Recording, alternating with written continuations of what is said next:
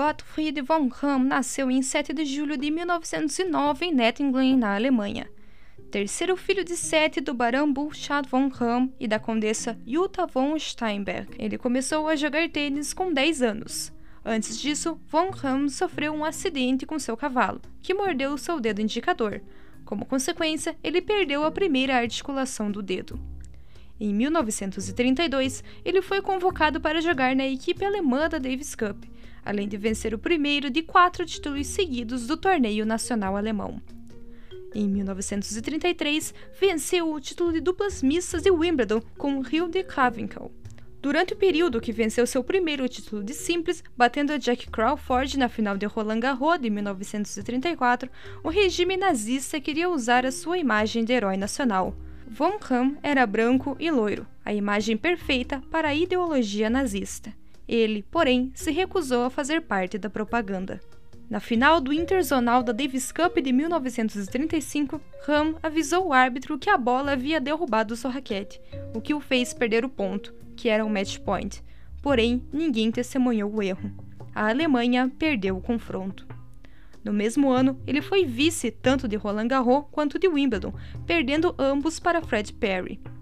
Em 1936, foi a vez de Von Ram vencer Perry, na final de Roland Garros, em cinco sets.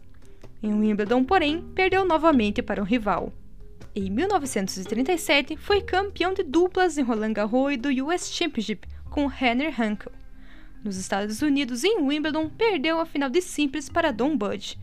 Durante um jogo da Davis Cup de 1937 entre Alemanha e Estados Unidos contra Budge, Von Ram estava na frente por 4 a 1 no último set, mas perdeu por 6-8.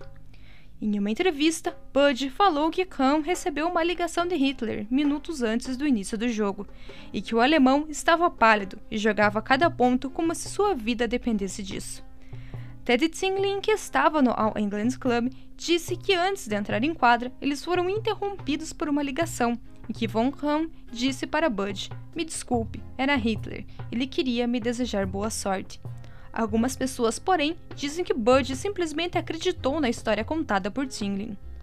Em 5 de março de 1938, Von Kahn foi preso na Alemanha, acusado de estar em uma relação com Manasseh Herbitz, um ator e cantor judeu. Ele foi condenado a um ano de prisão. Ele admitiu o relacionamento, que durou entre 1931 e 1934. Von Kamm também foi condenado por enviar dinheiro a Herbitz, que havia se mudado para a Palestina.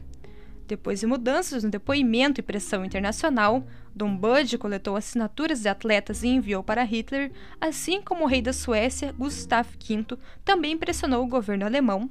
Von Kamm saiu da prisão após seis meses.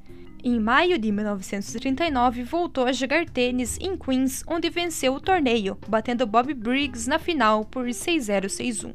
Em Wimbledon, mais relatos confusos sobre o que aconteceu.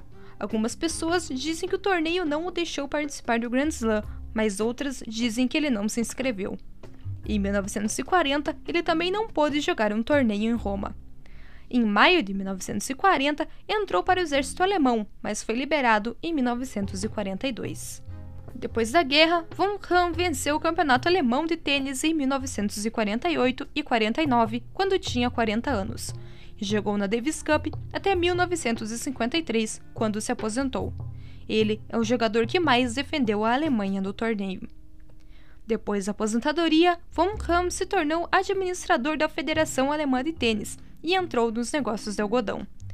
Ele se casou duas vezes, a primeira com a baronesa Elizabeth Lisa von Dobeneck em 1930, eles se separaram sete anos depois, e a segunda com Barbara Hutton, uma socialite estadunidense, em 1955. Eles se separaram em 1959. Von Ram faleceu em um acidente de carro em Cairo, no Egito, em 1976. Ele foi introduzido no Hall da Fama do Tênis em 1977.